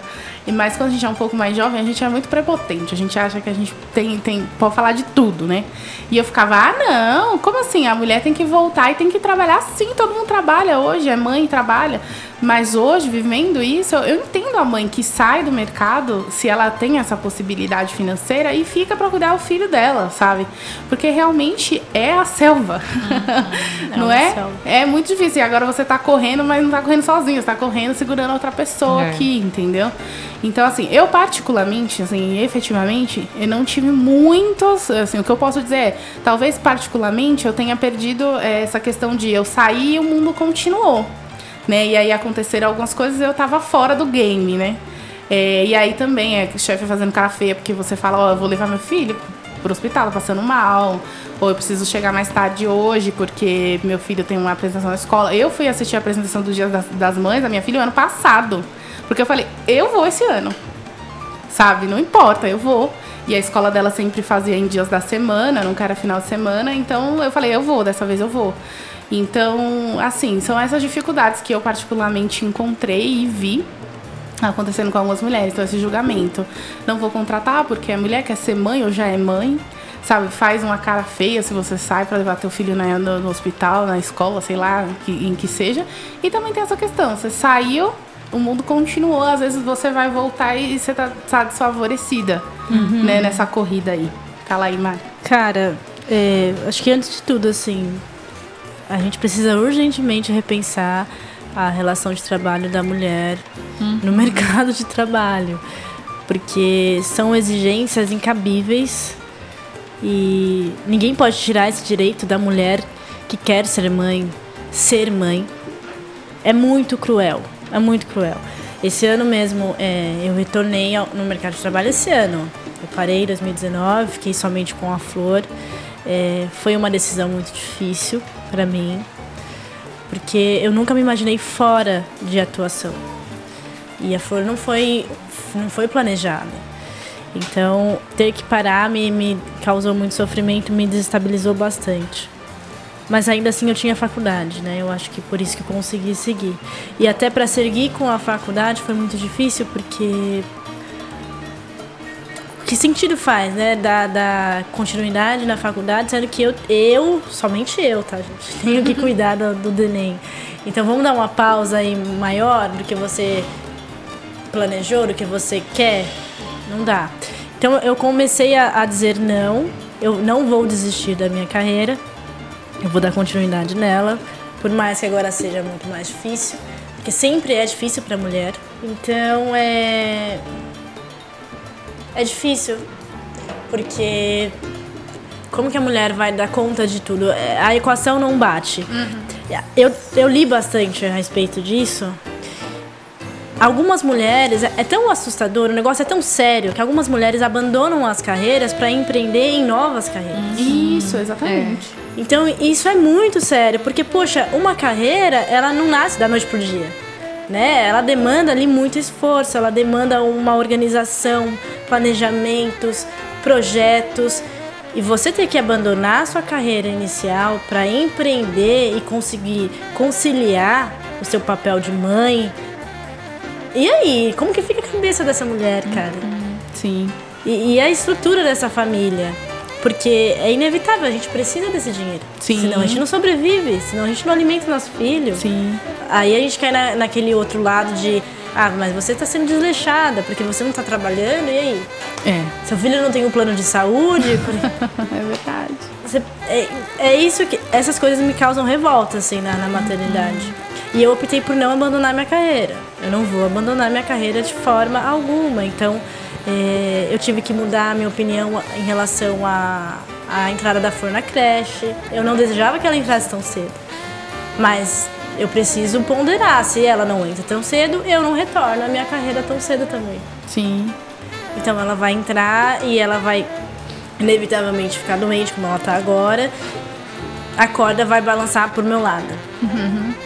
Então eu vou ter que buscar a flor na creche. Foi a primeira vez essa semana que passou que a flor ficou mal e me ligaram 10 horas da manhã. Eu tinha acabado de chegar no meu serviço. E é do outro lado da cidade. Nossa. E aí, né? E o que eu pensei, eu não vou é, sair correndo porque eu sei que não vai dar tempo. Uhum. Eu vou ligar para outra pessoa. Se não, se outra pessoa não conseguir buscar a flor, eu vou ter que conversar aqui. Uhum. Eu acabei de iniciar o novo trabalho. Uhum. É tudo muito difícil. Agora, no início do ano, quando eu comecei, retornei as entrevistas, a primeira entrevista que eu fiz me perguntaram se eu tinha filho. Sabe o que eu respondi? Não. Não. eu posso imaginar, porque eu já pensei também. Eu falei, meu, dependendo da vaga que eu for concorrer, eu vou falar que não também. É, então eu falei Ai, que não. Situação, gente. É. Eu falei não, porque comecei a observar tal, as pessoas estavam selecionando e a gente, a gente percebe, tipo, as mulheres que falaram que tinha filho, né? Você lê na face da pessoa, né? Aí eu falei que não, mas depois eu fiquei pensando, como que eu vou sustentar essa mentira? É verdade, verdade. Aí Porque não tá. dá para sustentar essa mentira. Sabe? Se, se esse, esse trabalho aqui vai me oferecer um benefício que minha filha precise, por exemplo, o convênio, e aí? Como que eu vou chegar verdade, no RH verdade. depois? Sabe, não dá. Aí depois nas outras entrevistas, nessa entrevista eu não passei. Eu comecei a falar, olha, tenho filho sim, né, ela é pequena, mas ela, você tem com quem deixar com ela? Com quem ela vai ficar? Com quem ela vai ficar? ela tá na creche, quem leva e quem busca? São perguntas que, para mim, são completamente invasivas e desnecessárias. São. Sabe? Que nada tem a ver com a tua com função. Com a tua função, com o que você vai executar lá. E para quem era da, de psicologia, normalmente quem tá fazendo essas perguntas ali são psicólogos. É um psicólogo. Ó, oh, que ficou a responsabilidade de vocês, é, hein? E eu, eu, acho que vale repensar essas perguntas, porque são, são é, é de uma carga é, cara, que adoece. A gente já responde sofrendo, né, Mari? Sim. Eu lembro de um processo seletivo que eu participei interno, né, para a mesma empresa, para mudar de cargo e tal que aí durante o caminho, porque você vai pensando tudo isso, né? Você vai pensando nas armadilhas que você pode cair ao participar de uma entrevista sendo mãe. E aí, em determinado momento, conversando com o gestor lá, eu, eu acho que eu, eu, nem, eu nem consigo me lembrar, mas eu acho que eu fui tão sincera para ele, sabe? Que ele, a gente começou a conversar e acho que eu demonstrei para ele a minha preocupação em estar tá participando de uma vaga que era importante, que era por um cargo importante, sendo mulher e mãe, que acho que eu deixei tão claro para ele, tipo assim, olha, você não vai me reprovar porque eu sou mulher e mãe, não, né? Que entre linhas, né? Que teve um momento que ele falou: fica tranquila, viu? Eu trabalho com mulheres, elas são mães e tal. ah, tá bom então. Era É só bom pra mesmo, saber. né? Fala aí, tá? Eu, eu tive uma experiência também na segunda gestação, porque eu estava participando de um grupo de pesquisa e aí pleiteei uma, uma bolsa para participar de, de um determinado projeto. Essa bolsa ela foi aprovada. É, aliás, o meu, o meu projeto foi aprovado e eu fiquei aguardando o envio do contrato para daí começar a receber essa bolsa que super me ajudaria na época. Eu fiquei grávida, logo não demorou, eu tive, comecei a ter o sangramento e precisei ficar de licença.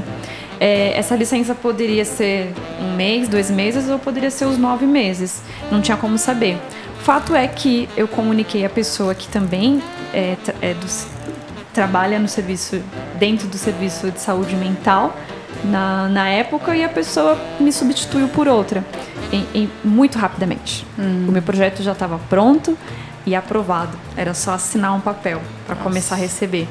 Então eu já senti um pouco dessa coisa, dessa não recepção enquanto uma mulher gestando e uma mulher com filho, que poderia Sim. acontecer na época, é, dentro, de um, dentro de, um, de um grupo de pesquisa. Nossa, É, fortíssimo. isso na segunda gestação. Agora com o Zuri, eu tô com tudo isso na pele também, porque Uhum. eu voltei a trabalhar, hoje é dia 14, tem 14 dias oficialmente. então eu me preparei na gestação guardando dinheiro, porque eu sou autônoma, eu sou psicóloga clínica, eu atendo por conta, então Sim. eu tenho que me custear. É, tem o Edson, que super me dá um- uma rede. Dentro das nossas condições, a gente consegue ir dividindo muitas coisas. Então, eu, eu tenho uma, uma certa facilidade de lidar com o que entra monetariamente. Então, fui guardando dinheiro e não sabia exatamente quando que eu ia voltar, mas eu sabia que eu não poderia demorar para voltar para não perder o vínculo, para não eu já tinha pessoas que eu acompanhava, então foi muito difícil também ter que de certa forma é, pausar é, é, o processo psicoterapêutico de outras pessoas, porque essas pessoas não optaram em parar o processo comigo. Eu sempre falei isso para essas pessoas. Mas eu precisei Parar. parar, porque eu sou psicóloga, mas antes de ser psicóloga, eu sou ser humano. Sim. Eu sou mulher e eu tenho as minhas necessidades também que precisam ser supridas, né? E era um momento que eu precisava suprir a minha necessidade de priorizar o, o meu momento. Então, eu precisei lidar com isso é, com o outro que, que eu acompanhava, eu precisei lidar isso comigo mesma, porque eu Sim. precisei parar. Como eu falei antes, foi a primeira vez que eu parei na vida. E aí, ok, foi difícil de me desligar é, nos primeiros, nas primeiras semanas, porque aí algumas pessoas eu encaminhei para outros colegas, outros optaram por permanecer talvez em um, a- um aguarde ou não, enfim. Certo. Mas foi difícil me desligar. E aí agora eu tô retomando aos pouquinhos. Foi muito interessante porque acabei encontrando mulheres psicoterapeutas em seus processos também de mudanças. Então, mudei a minha vida aqui para a Zona Leste, que é onde eu moro. Agora atendo também na Zona Leste, que antes eu atendia no centro. É, enfim, me deslocava e passava muito tempo fora de casa, longe, fazendo 500 mil coisas no dia. E agora eu mudei a vida para a Zona Leste para ficar mais perto do Zuri. Né? Ele eh, também não era uma opção, talvez a mais palpável no início, a creche, mas hoje a creche é minha super parceira. Sim. E aí Sim. eu levo ele de manhã, às vezes o Edson, quando ele tá no horário que consegue, ele leva. Na maioria das vezes eu que levo, vou pra clínica, atendo e volto, pego o Zul e vou pra casa. e eh, tá sendo super corrido, mas eu ainda tô nessa lógica, eu ainda tô organizando esse tempo e vendo como que vai se dando. Ainda não consegui parar pra almoçar nos horários fixos, por exemplo, mas tudo isso tá acontecendo, né? Então, ahn, não sei como que é o mercado de trabalho lá fora, porque eu sou autônoma, mas eu tô sentindo isso. E uma coisa que já tá entrando no meu contrato é, verbal com as pessoas que optam por me ter como psicóloga é, gente, eu tenho um filho. não, de verdade. É, isso É, já tá. tá eu tô conversando com todas as pessoas que me chegam. Gente, eu tenho um filho. Se precisar. Então, eu tô aqui com você agora, mas a, o celular tá aqui na frente e se a creche me ligar, eu vou precisar sair. Ou então pode acontecer de eu não conseguir cumprir a minha agenda contigo, mas eu tô aqui e tá a gente certo. vai repor e a gente vai fazer acontecer. Mas eu preciso que você saiba disso. Tá certo, super Sim. certo. Outra parada que eu, eu fico pensando, a, a Flor é uma mulher e essa questão do mercado de trabalho é muito séria, aí eu, eu, fico, eu fico pensando comigo mesma às vezes, né? De, de que mulher eu quero ser dentro do mercado de trabalho. Se eu quero ser aquela mulher que vai reforçar essa lógica destruidora, né? De eu consigo dar conta e eu sou uma mulher guerreira. Uhum. Então eu dou super conta essa disso. coisa que é tão dolorida, é. né? E, e, sofrer com isso, sofrer ter uhum né, de todas essas sequelas, ou eu vou tentar desconstruir toda essa lógica que, que nos destrói. Porque Perfeito. é isso que eu quero passar para Flor, sabe? Não, eu não, você não precisa se encaixar dentro desse modelo porque esse modelo tá errado. Não tá certo. Nossa, uhum. perfeito. Esse né? modelo tá errado. Então foi aí que quando, quando eu menti lá dizendo que não tinha filho, depois eu fiquei pensando, mas como que eu vou sustentar essa mentira? Uhum. Quem é? O que, que você tá fazendo, Marina? tá né? Você não, você não quer isso pra Flor. Então para com isso. Aí eu até torci para que não me chamassem. Não me chamem, porque se, se tiver... vocês vão ter uma surpresa. Vocês vão ai, se surpreender ai. com a Marina. Eu menti logo no início.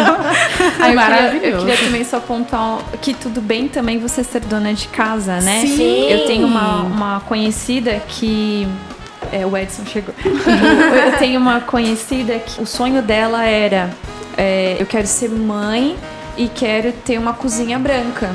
Maravilhoso. E vou cuidar da minha casa, da minha cozinha branca da minha casa e dos meus filhos. E é uma pessoa que tá super bem sucedida naquilo Pronto. que ela faz. E assim, ok, cara, você ser dona de casa. E Sim. ok você também querer voltar pro trabalho, pra sua coisas. carreira ok também você querer empreender e talvez fazer de casa um trabalho que você consiga também passar mais tempo com o seu filho. Sim. Acho que não tem um modelo certo, não. absoluto. Acho que tem é. um modelo que é teu e que você vai se e encontrar acabou. nele. Acho que isso é perfeito que você falou, linka com o que a Marina falou.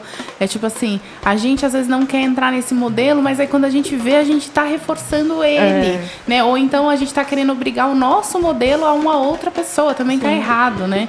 Então acho que o importante nessa jornada que é a maternidade é você, você saber onde você se encaixa, qual que é a tua né? Ah, não, eu quero ser dona de casa. Tudo bem, seja dona de casa. É, um, é uma atividade é, muito difícil e, como eu disse para vocês antes, é, é, invisível. É um trabalho invisível. As pessoas não valorizam, não é economicamente forte, né? Não, né? Ou seja, não tem valor. A gente está no mundo capitalista, as coisas precisam Sim. ter dinheiro para ser valorizado. Então, assim, uma mulher. Imagine o sofrimento de uma mulher dona de casa. Ela passa por tudo isso que a gente falou aqui, mas de repente repente ela não tem. Eu me lembro de uma vez indo para terapia, por exemplo, eu tava super cansada porque tinha tudo isso que a gente falou e eu tava trabalhando e tal. Aí eu me lembro que caminhando até a, o consultório da minha psicóloga, eu ouvi uma música que eu adorava, sabe? E aquilo foi aquecendo a minha alma e eu fui caminhando e pensando na música e tal. E cheguei até lá. Aí eu fiquei pensando, isso só aconteceu porque eu tava fora de casa, né? Porque eu tava indo até a minha sessão de terapia. Então, imagine a dona de casa, qual é o momento momento dela. Sim. Sabe? Que horas ela consegue fazer isso? Ela consegue ter esse momento para ela? Que, em que momento ela é reconhecida pela sociedade pelo trabalho que ela executa? Participação do Zuri agora, fazendo a colocação dele. Enfim, é isso. A gente tem que, a gente tem que abraçar a mulher é, no que ela escolher. Então, se ela quer ser dona de casa, não é um papel mais fácil, é um papel super difícil, não é valorizado. E, e eu fico pensando qual é o, o, momento que ela tem o escape. Sim. Né? Em qual momento? A gente às vezes deixa nosso filho na creche, não queria, mas a gente pensa, porra, tá na creche, agora eu vou sentar aqui e eu vou respirar, né? Ou então tô no meu trabalho, sei lá, falta cinco minutos para acabar meu almoço, vou pensar, vou, vou respirar sabe? Tô indo até o meu trabalho, tô no metrô e tal. Então, claro, tem a parte ruim, tem a parte boa. Mas aí não dá pra gente imaginar que ser dona de casa não mereça né, o, o devido respeito que essas mulheres com certeza têm que ter. Elas têm que ser valorizadas sim pela sua família, pela sociedade. Elas precisam ser vistas. Quais são as dores delas, não é? Infelizmente hoje a gente não tem aqui. A Marina é, passou por isso, né? Voltou uhum. agora, mas, mas enfim, sempre foi uma pessoa ativa. Seria legal se a gente pudesse merece ouvir uma, uma, uma pessoa aqui que se dedica a isso, né? Que A- escolheu, né? Eu- Escolheu, eu, acho é. isso importante. É, a sua escolha, ela, ela deve ser respeitada por todo mundo. Sim, exatamente. Então, se, se tudo bem pra você agora mudar de carreira, ou se o teu filho te fez perceber que a tua carreira não faz mais sentido e agora eu quero empreender, ou se meu filho me fez, sabe? Tá tudo bem. Tá tudo bem. eu só quero bem. respeito. Só Exatamente. as minhas escolhas. E além de estar tudo bem, a gente tem que pensar que também nada é fixo. Você é dona de casa hoje, amanhã você pode não ser. Ah, Sim. eu quero ver como que Até é isso porque os filhos crescem. Ah, né? é, os Sim. filhos crescem, né? Então, ah, sei lá, eu tô trabalhando, mas, cara, eu queria saber como que é. Eu, eu tava de férias no mês passado, e aí eu falei, cara, é que esse negócio de ser dona de casa é bom também, tem as suas vantagens, né? Então, sei lá, de repente você é dona de casa, mas você não quer ser mais, você tá trabalhando, mas você quer passar por essa experiência. Acho que é isso também que falta hoje, não só com relação à maternidade, mas com relação a vários outros assuntos, é tudo bem, eu quero navegar por isso, e agora eu quero navegar por aquilo, sabe? Eu quero experimentar essas coisas. A gente não é um objeto, a gente não pode ser rotulado. Né? A gente tá em transição o tempo todo. E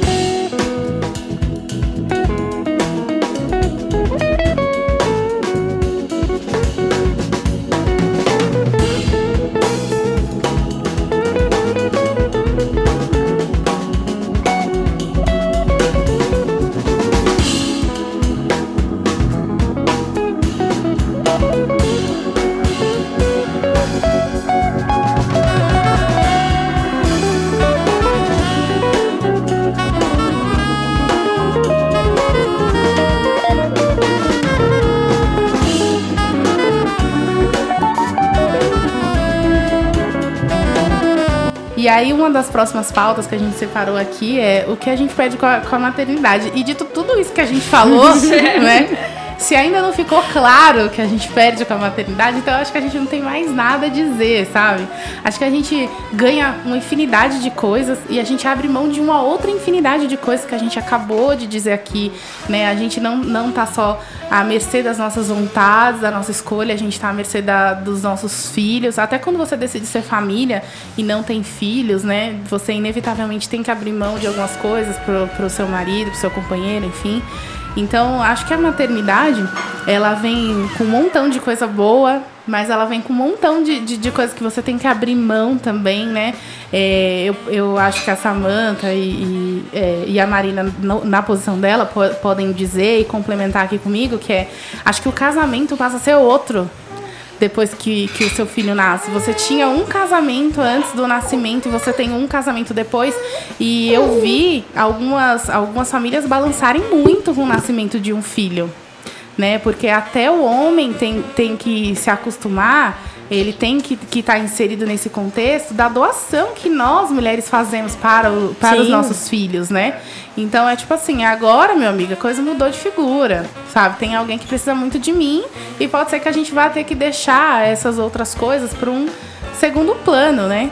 E, e eu entendo também um pouco da aflição do homem, porque ele não tá nesse jogo como a gente tá, né? Mas é isso que acontece, sabe? Converse com a, com a sua mulher, entenda o que está acontecendo, converse com seu marido, entenda o lado dele também. é, e tentem achar denominadores comuns. É difícil para todo mundo, né? É, o que vai salvar isso ou não é uma conversa, é um diálogo, é uma empatia que você tem pelo outro, porque é, a vinda do filho impacta tudo né? É, e sei lá, tô dizendo tudo assim. A gente até brincou aqui de, de falar de libido, né? A gente tá falando tudo, sabe? É vida sexual, tudo, é tudo diferente, né? É, é uma outra história. E a Marina, que é, não, não está com, com o pai da Flor agora, acho que pode falar um pouco de como é essa coisa pra mãe solo, né? Como que fica a tua vida social? É, tem algum momento pra, pra sair, Tem se um divertir? tempo livre? Não. não Conta pra gente, tem, Não tem tempo livre. É, e assim, é, a questão da, de ser mãe, quando a gente pensa em, puxa, eu também mereço ter um tempo livre, então eu preciso é, planejar no sentido da logística. Né? Eu, Sim. eu, eu quero ter um tempo livre, eu sei que eu mereço esse tempo livre, que é justo, é que eu não tô fazendo nada de errado, mas aí eu fico com aquela carga de será que vão me culpar? Porque, poxa, Sim, eu posso imaginar. pode ficar com a flor esse sábado pra eu sair, mãe? Posso, mas você vai pra onde? Que hora você volta? Sabe? Você voltou a ser criança, né?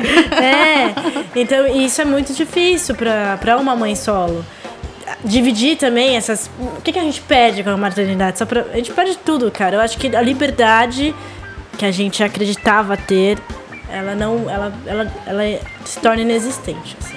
porque a gente não tem liberdade de, sei lá, cortar uma unha.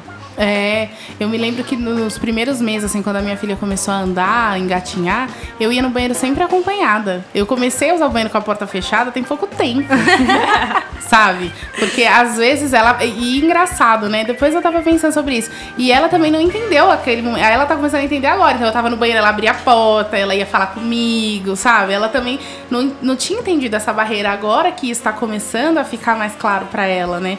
Porque era isso mesmo. Uma vez eu tava é, tomando banho, a gente tava sozinho em casa, o Thiago tava trabalhando.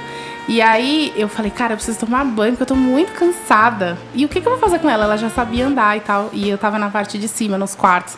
Aí eu falei, pô, e o que, que eu vou fazer com ela, sabe? Aí eu falei, já sei, não tinha porta nos quartos. Eu vou colocar o berço na porta, assim, atravessado, e ela não vai conseguir sair. E eu vou tomar banho. Eu queria tomar banho naquela hora, eu tava muito cansada, sabe?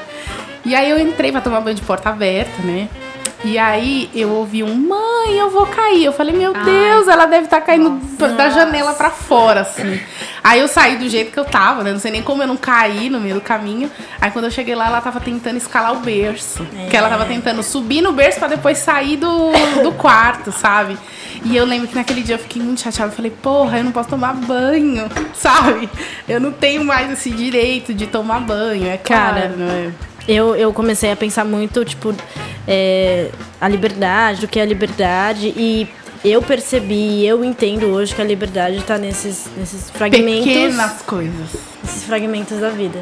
Eu também Tipo, é acho. poder você ter um tempo pra cortar a tua unha, litear a tua unha, sabe?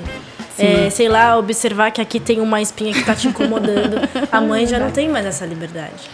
Então, isso é liberdade. Então, toda brecha que eu tenho, sei lá, eu tô indo pra faculdade, eu coloco aqui o fone de ouvido pra escutar uma música que, que eu gosto e que me acalma, isso é a minha liberdade. Isso, exatamente. Então eu tenho valorizado muito esses momentos e isso tem me feito feliz. Eu sei. Eu super concordo. Eu acho que essa coisa que você falou até antes da solidariedade entre as mulheres, né? Eu lembrei agora é, de um espaço que eu. Ah, no espaço que eu atendo agora, uma outra colega que também é mãe. Uma vez o, tava com o Zuri no colo e ali equilibrando tudo. E aí caiu, acho que, sei lá, caiu a fralda dele. E aí eu já ia com o meu pezinho assim pra pegar, porque o Edson trabalha o dia todo e eu fico com o Zuri maior parte do tempo do dia e o Edson à noite a gente divide. E aí eu acostumei a catar as coisas com o pé, desde a gestação, na verdade. E aí ela pegou e ela foi super respeitosa. Ela falou assim: Samantha, eu sei que você consegue pegar, mas agora eu posso pegar pra você. Você me permite? Aí eu falei, nossa. Que bom. Mas me fez refletir muito no sentido de é, da gente também poder se, se perceber nesse momento em que há o, o momento de você ser cuidada e que você pode se permitir ser cuidada pelo outro, né? Ou ter aquele momentinho de cinco minutos para cortar a unha. Ou aproveitar aquele momentinho que tem alguém que pode ficar com teu filho para você tomar um banho mais tranquilamente, sem, sem ficar ouvindo teu filho dentro do banheiro, que tem isso, Sim, né? Você entra no ouve. banheiro, você escuta o choro que nem é real. É. Mas é, eu acho que é de se permitir também ser cuidada, né? Porque a gente fica tão na loucura de manter essa criança viva, de querer que tudo dê certo, que quando dá pra ser cuidado, você você tá na, naquela lógica Você vai ainda. no automático. Você tá aí no não- automático, não Sim, percebe. demora. Eu posso dizer assim pra vocês, assim, a minha filha tem quatro anos hoje. É, não passa, tá? Mas melhora. melhora, assim, conforme eles vão ficando é, independentes, tá? Acho que é importante isso, a gente. é, acho que a Marina falou uma coisa que fortíssima, assim, que é o filho não é nosso, né? O filho é da sociedade. E isso às vezes é tão doído pra uma mãe, né? Ouvir, ah, eu queria que ela fosse minha vida inteira. Mas não é, né? Então é importante a gente é, criar nossos filhos independentes também, porque porque, primeiro, porque tem que ser assim, segundo, porque a gente não pode prever algumas coisas. É, então, por exemplo, a minha eu falo, coloca você a tua camisa, sabe? Coloca o teu short e tal. E ela adora, vai, vai na boa. Então, acho que depois de um, de um tempinho vai melhorando, uhum. né? Ela tá com quatro anos, a Lisa é uma criança super independente. Ela dorme no quarto dela, na cama dela, desde os dois meses de vida. Então, é tipo assim, é, pra vocês terem ideia do nível, é tipo assim, às vezes ela tá cansada e fala, vai lá, deita na tua cama e dorme. E ela vai lá, oh, deita na cama que dela. Sonho. Que maravilha! É, deita na cama dela e dorme, entendeu? É, então, assim, melhora, tá? Uhum. Mas não passa.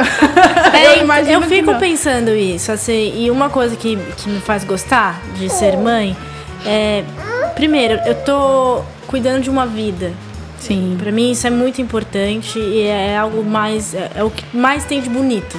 É se você me perguntar o, o, por que você gosta de ser mãe, puxa, eu tô sendo o modelo, o exemplo, a referência de, um, de uma, uma pessoa. outra pessoa. É. Isso é muito bonito, isso é muito bonito. Sim. E algo que não me, me deixa cair na loucura, na insanidade, é entender que ela vai, em algum momento, a minha filha vai ter independência dela e eu Sim. vou respeitar essa independência. Sim, que não nos esqueçamos disso, é. né? São, são seres Eu não humanos. vou ser invasiva porque ter, Acho que tem uma leva de pessoas que vivenciam e vivenciaram pais invasivos. Sim. Sabe?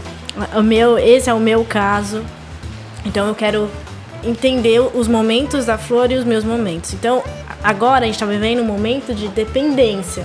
Sim. E eu tô lá. Por isso dessa minha fala, né? No medo da morte. Então, agora minha filha depende muito de mim. Sim. Então eu preciso me cuidar. E Sim. de que forma eu vou me cuidar? Na alimentação, eu vou me cuidar com o sono, não tô conseguindo dormir, então vamos conversar, Flor, né? Você dorme, a mamãe dorme.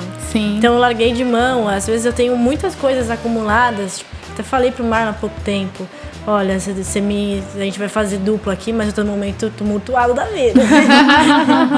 Porque quando a flor dorme, eu me permito dormir também, se Sim, eu tiver com tá sono. certíssima, né? Então eu não, eu não fico com esses julgamentos e se as se pessoas permitir, falarem. né? É. Acho que esse é um desafio para quem pra é mãe. mãe. é se permitir. Se permitir é verdade. É. A gente tá sendo julgado o tempo todo, né? Então, Sim. ai, você, você veio pra creche, você é má. Ah, você deixou com sua mãe, vai ser um bobão. Ah, você deixou.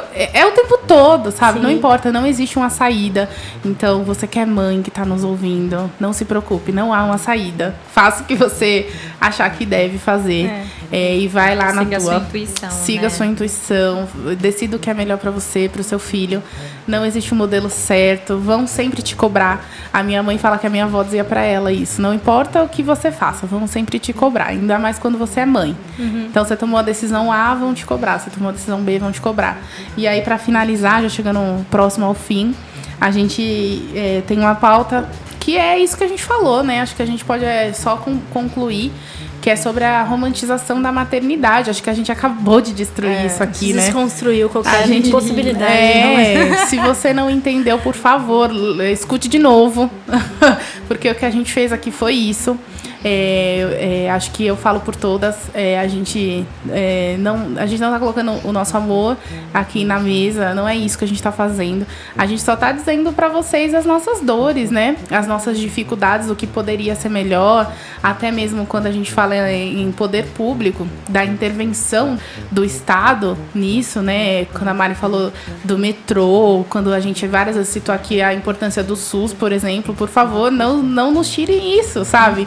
É tipo assim, é, quando a gente tá aqui abordando todos esses temas, e alguns outros tantos que faltaram aqui é para dizer isso, né? Você mulher que é mãe, saiba que todas nós estamos passando por isso, que a gente pode se ajudar, que a gente é uma rede de apoio entre nós e que se você quer ser mãe, venha sabendo do que é ser mãe, entendeu? Não, a gente não tá querendo tirar o estímulo disso e com certeza você não vai querer, querer deixar de ser mãe por isso, mas a gente tá sendo é, sincera, tá- estamos é, sendo claras com relação a tudo isso que a maternidade é principalmente agora, nesse momento, onde a gente mais uma vez frisa aqui que a mulher saiu para trabalhar e alguns espaços ainda está sendo preenchido pela gente e isso tem tomado, né?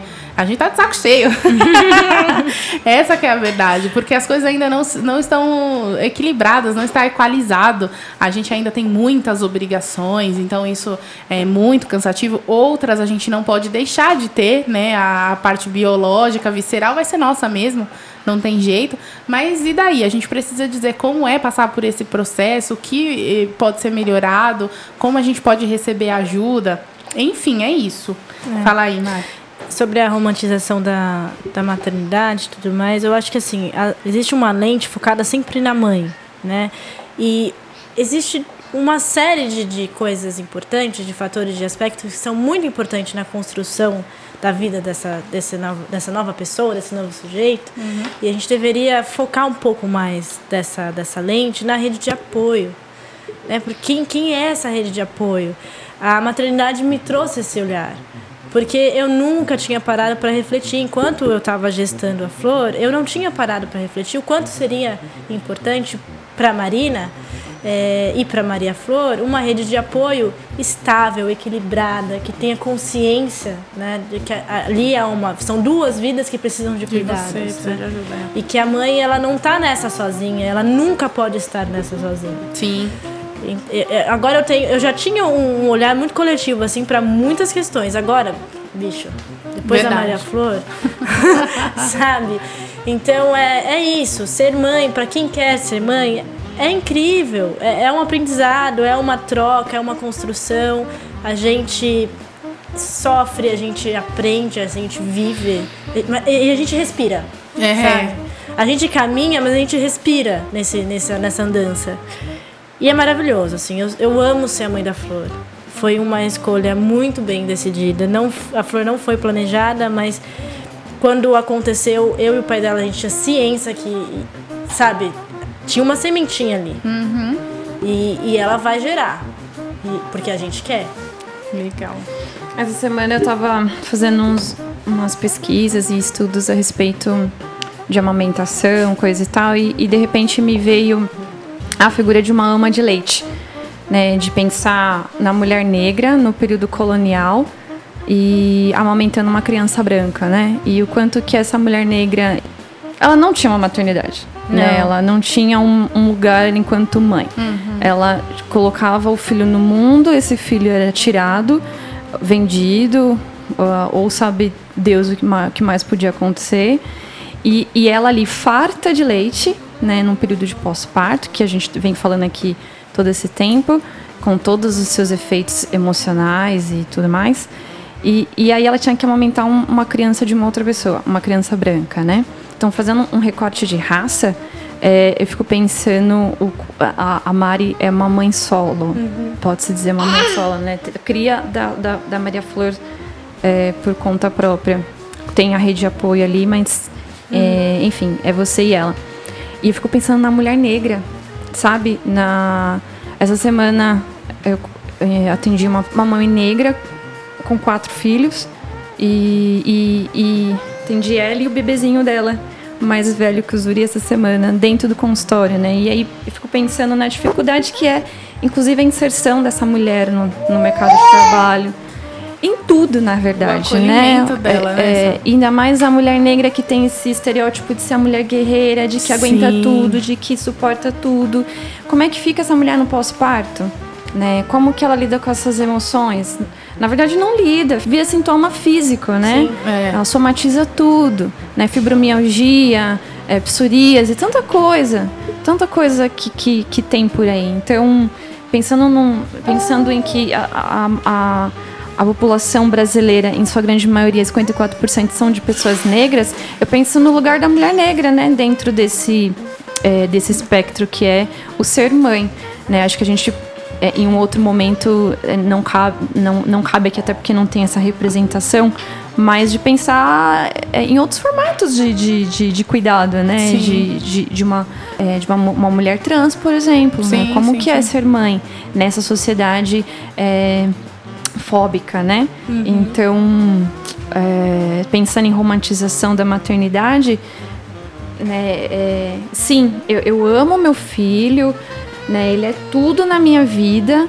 É, né, eu falo que o Zuri é o melhor e o pior de mim, porque você vai ter o melhor de mim ou também o pior de mim, Verdade, né? tem razão. E mas tem muita coisa que, que a gente precisa ter um olhar crítico, né?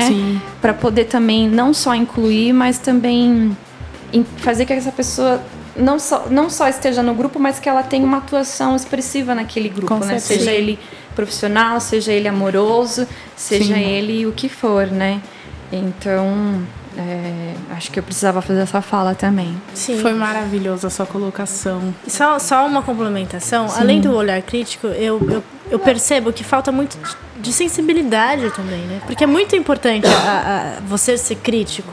Mas, puxa, e a compaixão em relação ao outro, principalmente a uma mãe que quer ser mãe, permita que a gente seja mãe, é, todas elas, e de, de forma calma, Sim. sem essa pressão. Sem, Sim. Porque a mãe já, já existe uma pressão interna real. Tô falando de algo É sério. real. É real. Né? Não, é- não é uma fantasia. é Não uma é. pressão real. Então, permita-nos que sejamos mães com um caminho mais. Mais pelo brando. menos.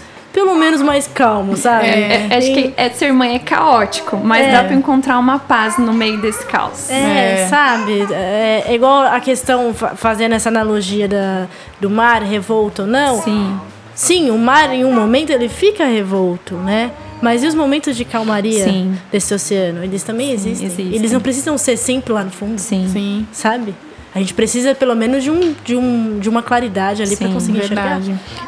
Acho que isso que você falou é muito importante, né? A gente já se cobra muito. O mínimo que as pessoas poderiam fazer era, é, era dar- nos dar mais tranquilidade, mais amparo, mais compaixão mesmo, é, para que a gente pudesse é, continuar né, é, ne- nessa jornada que é ser mãe. Porque acreditem, é como a Mari falou, já existe a pressão, já existe a cobrança. Toda vez que a gente toma uma atitude, é porque a gente parou e pensou naquilo milhares de vezes e pensou em várias formas que poderia ser diferente e a gente não encontrou uma alternativa melhor. A nossa escolha foi para nós o melhor que a gente podia ter feito. E eu imagino, eu tenho certeza que isso não é só com a gente, isso foi com as nossas mães, foi com as nossas avós. Então, quando a gente para também para olhar as gerações passadas, a gente encontra várias coisas que poderiam ter sido melhores, mas elas também nos ofereceram o melhor que elas tinham para dar. É, então eu até disse pra vocês no, no grupo, né? E eu repito isso. Eu olho pra minha mãe hoje totalmente diferente. Já amava ela, mas hoje eu olho pra ela diferente do que eu olhava antes, sabe? Tipo assim, cara, a gente errou aqui, mas eu tenho certeza que isso era o melhor que você poderia ter me dado, sabe? Em nenhum momento é, isso aconteceu é, por mal, enfim, ou, ou por qualquer outro motivo. Eu sei que o que você fez pra mim foi o melhor que você tinha naquele momento. É, hoje eu aceito isso, eu percebo. Eu vejo essa questão que vocês colocaram, que, que a Samantha colocou também, é, principalmente da mulher negra, né? Da gente achar que a gente pode tudo, que a gente é guerreira, que, que vai fazer tudo, ou, ou da, da, da mulher branca também, da mãe, em achar que ela pode tudo. Muitas delas estão sozinhas agora nesse momento. E sim, você pode, mas é, não tem mal em dizer que isso é sofrido. A gente não precisa romantizar essa jornada. Você tá cansada. Que você tá cansada, pô. Fala, você tá cansada. É, Eu tô cansada, exausta. exausta. As É. mães, elas chegam num nível de exaustão. De exaustão. Isso é muito preocupante, É, gente. então fale não às vezes, né? A gente aqui, nós somos mães de crianças, mas isso poderia ser uma discussão de uma mãe de, de, de pessoas um pouco mais velhas, de, de adolescentes e tal. Fala não também, mãe pode falar, sabe? Tipo, não, eu tô cansada, não tô afim, sabe? Não vai rolar, né? Então, assim, a gente sabe que vocês dão conta, a gente dá conta, a gente tem visto isso, mas não tem problema, sabe? Fala que você tá cansada, exija que outra pessoa faça aquele trabalho quando outra pessoa puder fazer, ou simplesmente se recuse, né? Fala, não, eu tô precisando agora é, de um momento pra mim.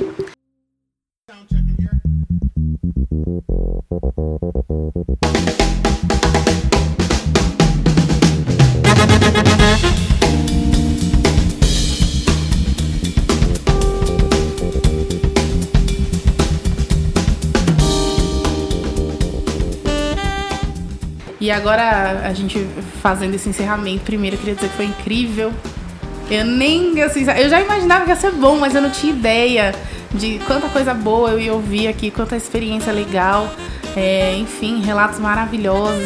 Eu, espero que isso tenha chegado aí ao coração de quem está nos ouvindo também, que a gente tenha, a gente tenha deixado claro o nosso recado. E aí eu vou passar a palavra de vocês para fazerem as considerações finais também. E aí já fazendo um, emendando aqui, os meninos têm por tradição é, fazer o salve, né, mano? Mandar salve. A gente resolveu trocar, já que a gente está falando de maternidade e tem toda essa história, a gente resolveu fazer uma espécie de uma cápsula do tempo. Então a gente vai mandar um salve para os nossos filhos. E aí a gente vai tentar deixar uma mensagem para eles, né? Pra tentar transmitir um pouco do nosso sentimento hoje, o que a gente está sentindo, de como é essa jornada da maternidade, enfim. Então o nosso salve hoje vai ser para os nossos filhos. É, vou deixar um salve para os meninos do, do, do, Pipoqueiro que abriu esse espaço para a gente falar. Eu sei que não foi dolorido, tá? Vocês, vocês fizeram sem crise, abriram o espaço para a gente falar, não teve nenhum problema com relação a isso. Eu gostaria de agradecer pelo espaço.